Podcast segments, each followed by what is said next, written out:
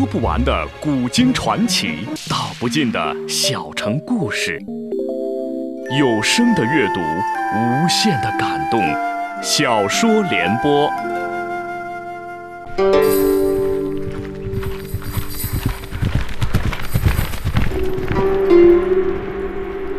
安史之乱后，唐帝国由盛转衰，藩镇与朝廷矛盾日益激化。剑影刀光，游侠横行。唐宪宗李纯于惊涛骇浪中即位，有意重振皇权，开始有计划、有步骤地削弱割据势力。请听吴畏撰写的《中国古代大案探奇录》系列《大唐游侠》，由时代播讲。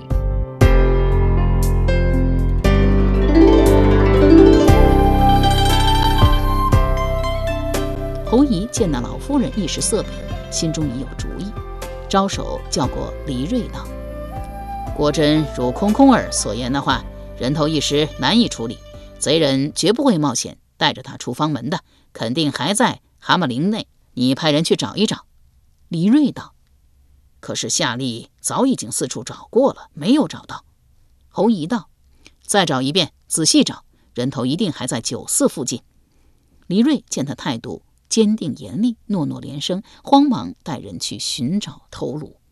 侯乙这才问那老妇道：“死者当真是太夫人的儿子？”老夫人道：“是。”见侯乙目光如冰雪般冷峭，心中打了个寒战，埋下头去改口道：“啊，不不，呃，不是，老身不认识他。”侯乙道：“那太夫人为何来假冒苦主？”老夫人道。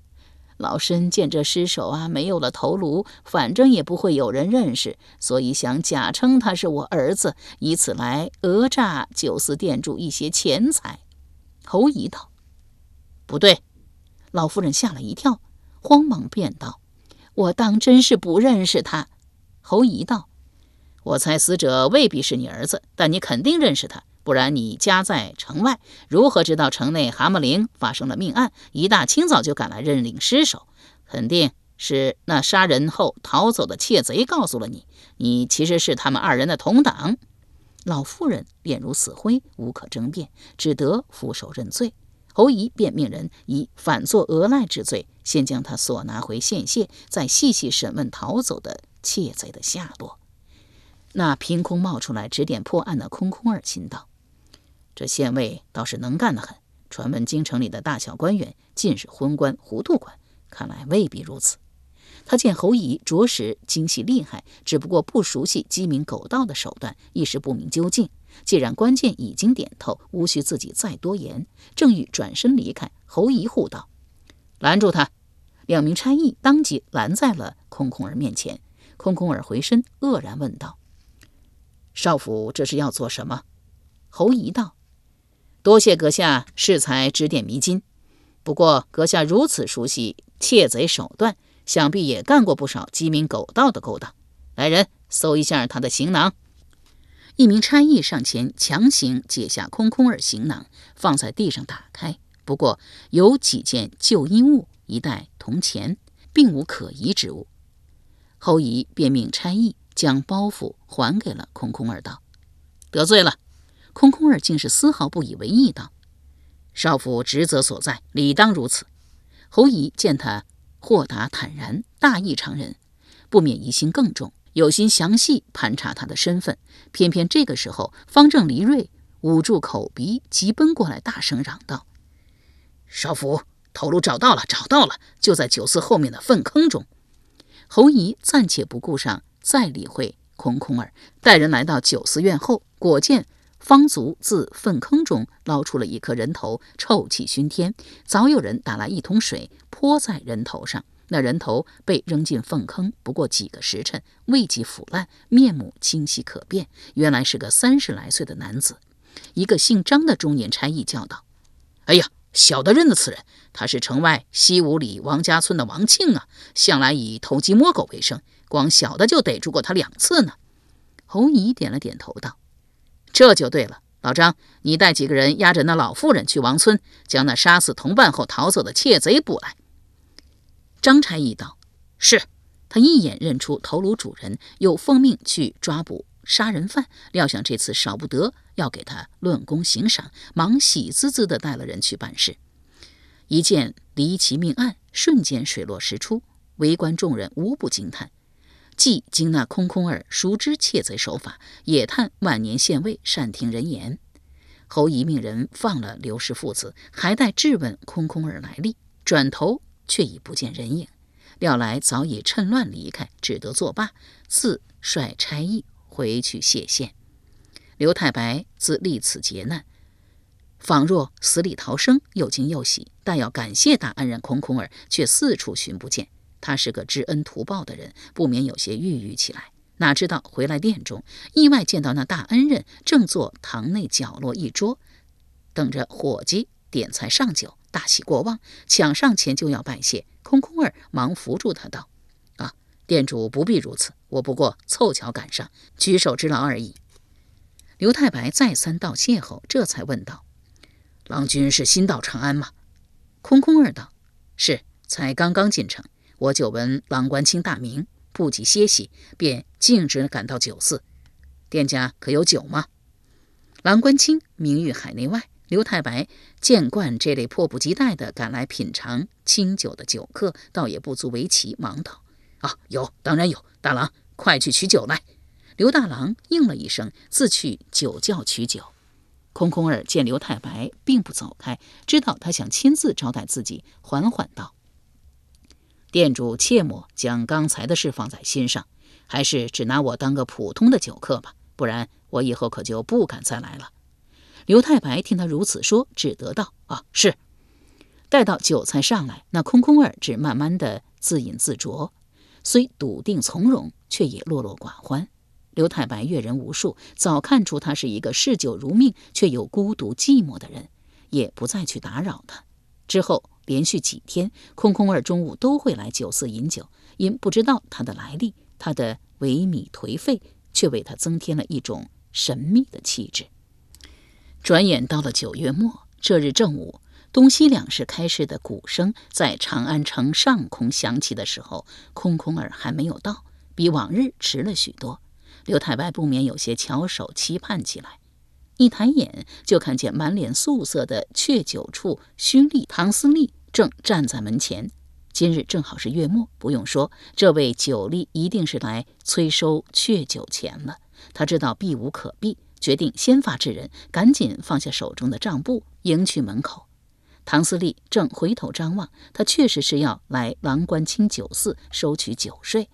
然则市鼓声咚咚一响，多少吸引了他的注意力。他略微停了一下，下意识地回过头去，却意外见到街道对面的翠楼上，正有红衣女子在慢慢卷起竹帘，那双手纤纤若春葱，银白胜冰雪。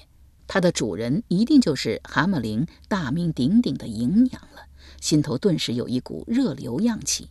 正发呆时，忽被人扯到一旁，转头一望，原来是刘太白。不及张口，便听见对方抢先抱怨道：“老唐啊，你不是不知道，现今长安米价翻了数十番，你们的官府又不准我们酒户抬高酒价，照旧是斗酒三百钱，这五成的缺酒钱却还是一成不变。”这不是要我赔老本卖酒吗？他与唐思立打小相识，交往已超过四十年，如同家人一般熟络。明知道有些话不能在酒肆这样的公开场合说，他平时也不是个多嘴多舌的人。可此刻不说，又能到哪里去倒满肚子的苦水？见唐思礼只是皱起眉头，并不答话，知道他还是站在自己这一方的，便又继续嘟囔道：“原本想今年是个大灾年。”指望圣人下诏免除阙酒钱，偏偏京兆尹瞒天过海，谎奏禾苗丰满，害得一切覆水照旧。难道满朝的文武百官就没有一个人挺身而出，向圣人揭破他的谎言吗？他口中尊称当今天子为圣人，心中却不免怨恨这位贪财的德宗皇帝。唐朝自高祖到玄宗六代，朝廷不设酒税。不加干预，任凭酒市交易，酒利极其丰厚。刘氏世代经营郎官清酒肆，时间长达上百年，自然积蓄有不少财富，也算是长安的大富商。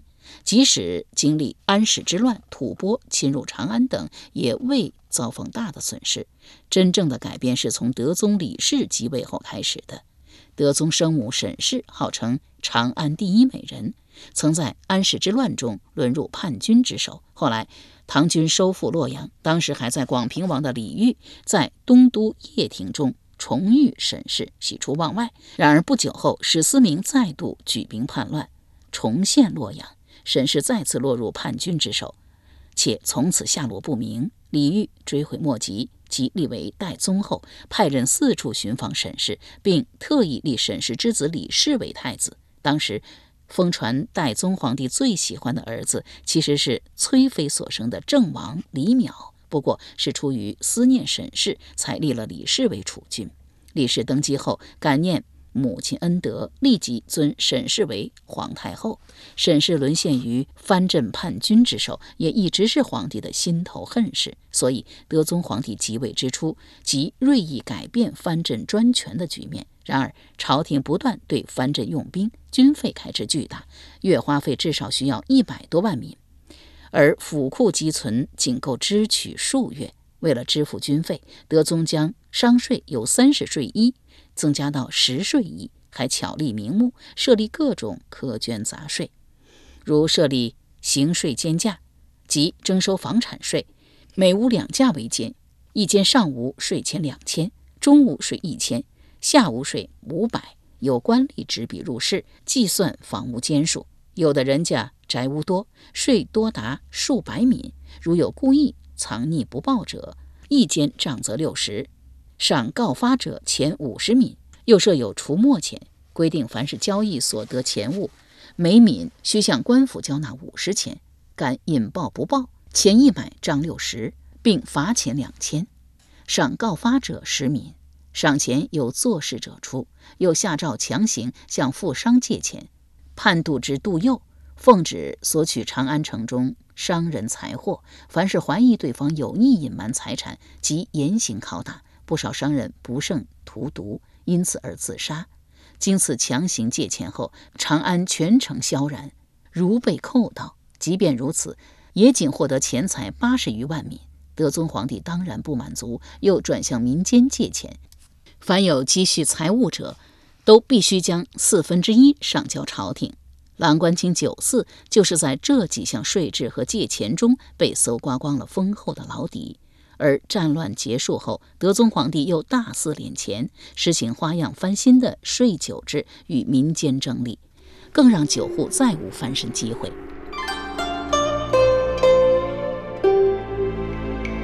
由时代播讲的《无畏中国古代大案探奇录》系列《大唐游侠》正在播出。蓝官清上下两层高楼，原本都是酒肆。因阙酒后酒力微薄，不得已只得借蛤蟆陵靠近南城门的地利之便，将楼上后院改成了堆放货物的站房，出租给胡人，以此来补贴酒力。而今年粮价如此之高，酒税照旧，酒肆基本就是在赔本卖酒。郎官清酒肆以前从不叫卖，现下也不得不主动往达官贵人家送酒兜售，好多加收一些。脚价钱多得一些赏赐，越想越是气愤。刘太白的嗓门不由自主的就大叫了起来。唐思利即刻慌忙叫道：“老刘，你小声点探身望了望堂内，只见中间一桌三名文士正欢心的在交谈着什么，另外三桌的三名酒客各自在悠闲的饮酒，并没有人留意到外面的谈话，这才松了口气，回头低声道：“老刘。”我我知道你憋着一肚子怒气，可是你只能憋着，懂吗？金兆尹是个什么样的人物，你不是不知道。刚才那些话你真不该说，万一传到他耳朵里，可有你受的。他只以为老友是对金兆尹不满，却不知其实是对皇帝恼火。然而刘太白一听到他的提醒，顿时想到金兆尹的厉害和手段，倒抽了一口冷气，心底升腾起无名怒火，也立即熄灭，只好低下头去。唐思利又道。况且，就算当今天子知道了今年关中大旱，京城粮食紧缺，第一件要做的事就是禁酒。到时你连酒都没有的酿了，对你有什么好处啊？啊！刘太白赌气道：“我倒宁可老皇帝知道真相，至少可以免除关中百姓的赋税，顶多我一年不卖酒。”唐思立冷笑道：“你倒是有忧国忧民之心，可谁来管你呢？你想想当年阿婆青与郎官青不相上下，就是因为一句话得罪了权贵，落得九司关门、九户流配的下场，那可是自太宗皇帝就有的百年老店了。”刘太白露出了沮丧的神色来。过了好半晌，才讪讪道：“无论如何，确酒钱总是得在，宽限几天。”唐思立道：“我官小言轻，只能尽力而为。你也知道，这上头压下来的事儿，逃过的今日，逃不过明日啊。”刘太白道：“这我知道。哦，对了，前几日店里收到了一枚图文罕见的铜钱，似乎是传说中的养月。哎，你给看看是不是真的？”一边说着，一边从怀里掏出了一枚开元通宝来。唐思立接过来一看，只见那铜钱内外廓分明，边缘有几点绿色的铜锈，更显得古意盎然。正面是“开元通宝”四个字，兼有隶书、篆书、八分书三体，正是唐初书法名家欧阳询笔迹。背面别无图案，只有一个弯月形的痕迹，当即悚然动容道：“啊，真的是养月！”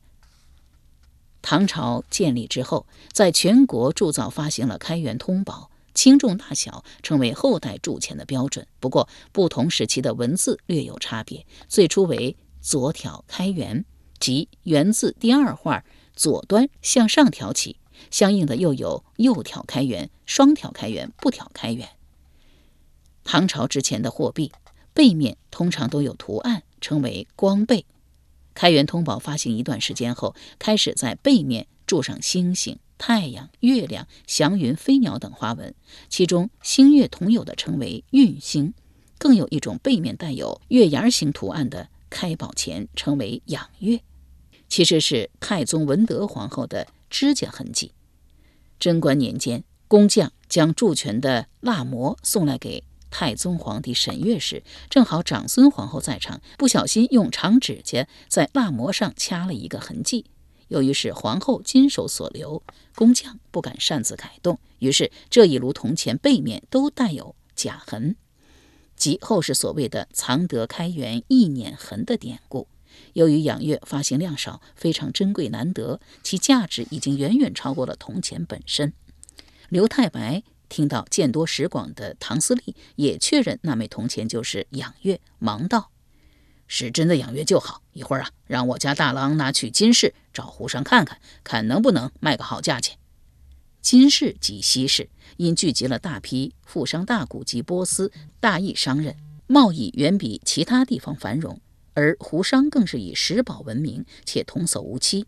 昔日玄宗皇帝最信赖的宰相李林甫，曾经往佛寺中捐了一块绣钉般的东西，寺中僧人无人认识，就拿去西市找波斯胡商售卖。因是宰相馈赠之物，特意索高价一千钱。胡商听了，哈哈大笑，道：“这是宝骨，不可多得，价值一千万钱。”由此处一千万钱买下了那块本可以一千钱得到的宝骨。此段故事在长安传为一时佳话。自那以后，凡有珍宝欲售者，均愿意找胡商勘验定价。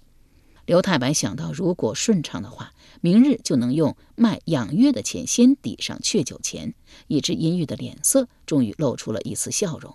回头见长子刘大郎给堂内客人上酒，正欲叫他出来，唐思立却道：“啊，不忙，老刘，我知道有个大官。”专门收集这种养月古币，他为人也豪爽阔绰，不如由我拿去给他，至少可以包你今年和明年的酒税。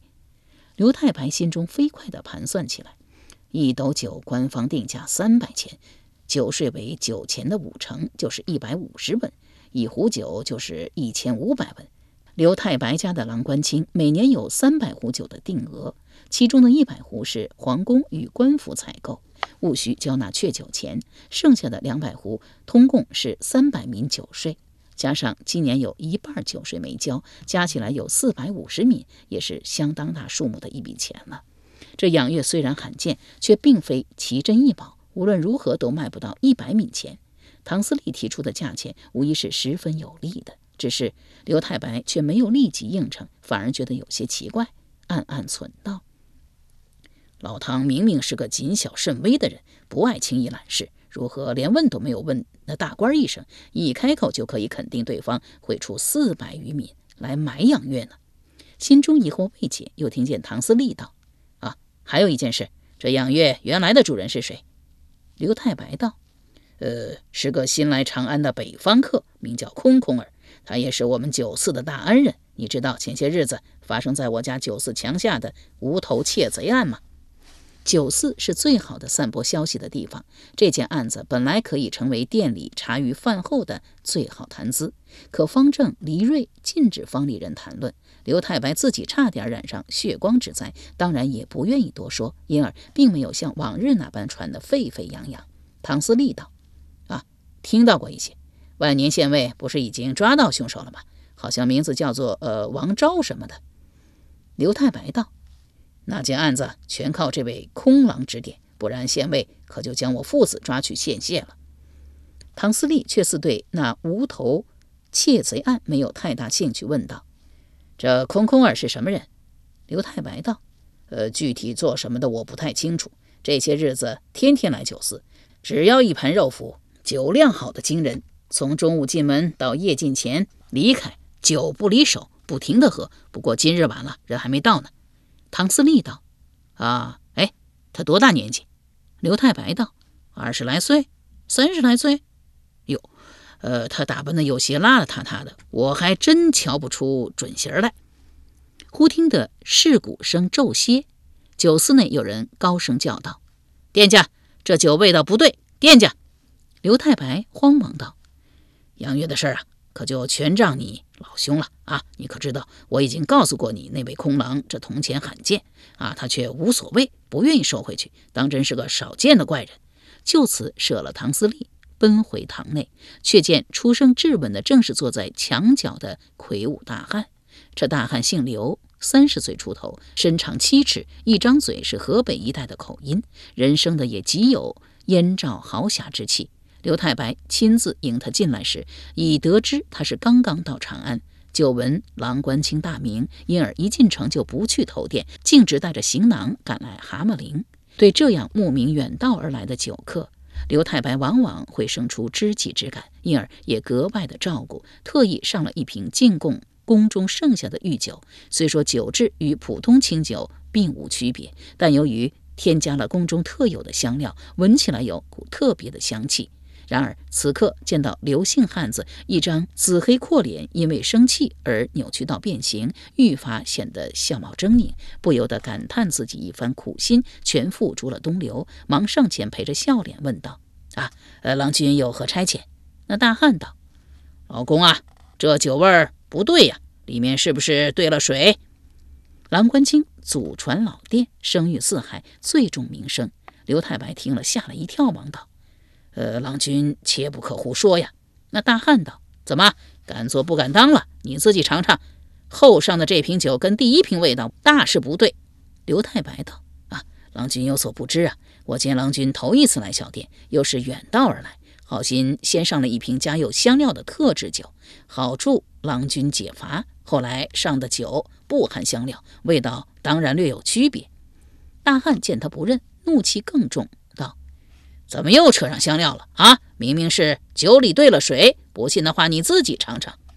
刘太白自从伯父手中接管酒肆以来，还是头一次听到有人指认自家的清酒兑水，心中认定对方是个存心找茬的无赖之徒。可眼见其余三桌的客人正密切关注着这边，目光炯炯，各怀深意，不免感到有些难以下台，立时赌起气来道：“尝就尝。”扭头见唐思利也跟了进来，又道。